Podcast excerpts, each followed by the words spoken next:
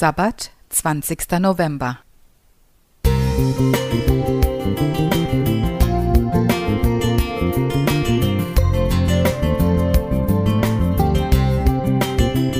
Ein kleiner Lichtblick für den Tag.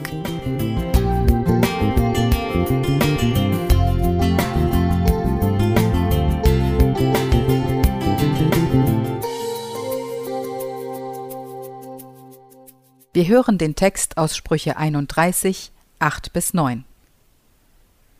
Tu deinen Mund auf für die Stummen und für die Sache aller, die verlassen sind.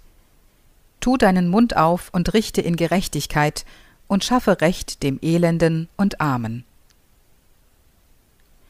Mehrere Organisationen haben am 20. November 2019 zur abendlichen Gedenkveranstaltung eingeladen. Kerzen werden ausgeteilt.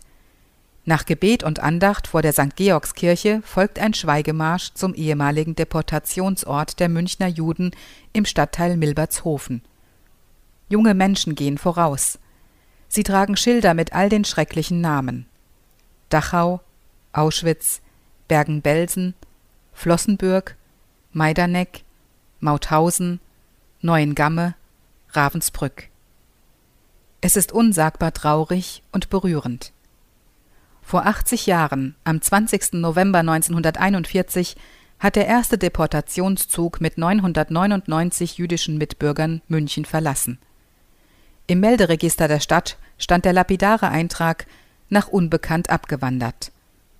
Im litauischen Kaunas ist auf einer Inschrift der Stadt München, Text von Beate Passow, zu lesen In Trauer und Scham und entsetzt über das Schweigen der Mitwissenden gedenkt die Landeshauptstadt München der tausend jüdischen Männer und Frauen, die am 20. November 1941 von München nach Kowno deportiert und fünf Tage später an diesem Ort brutal ermordet wurden.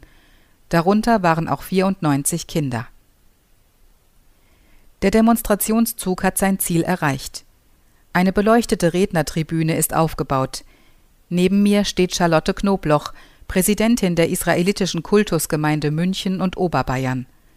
Als sie die Bühne betritt, kann sie lange nicht sprechen. Ihre Großeltern sind von diesem Ort in den Tod gegangen. Wie viele Tausende in unserem Land haben aktiv gemordet, gequält oder sich passiv verhalten, zugesehen, weggesehen, geschwiegen, so dass es möglich war, Millionen Menschen umzubringen. Wo waren die Christen? Wo sind wir Christen heute?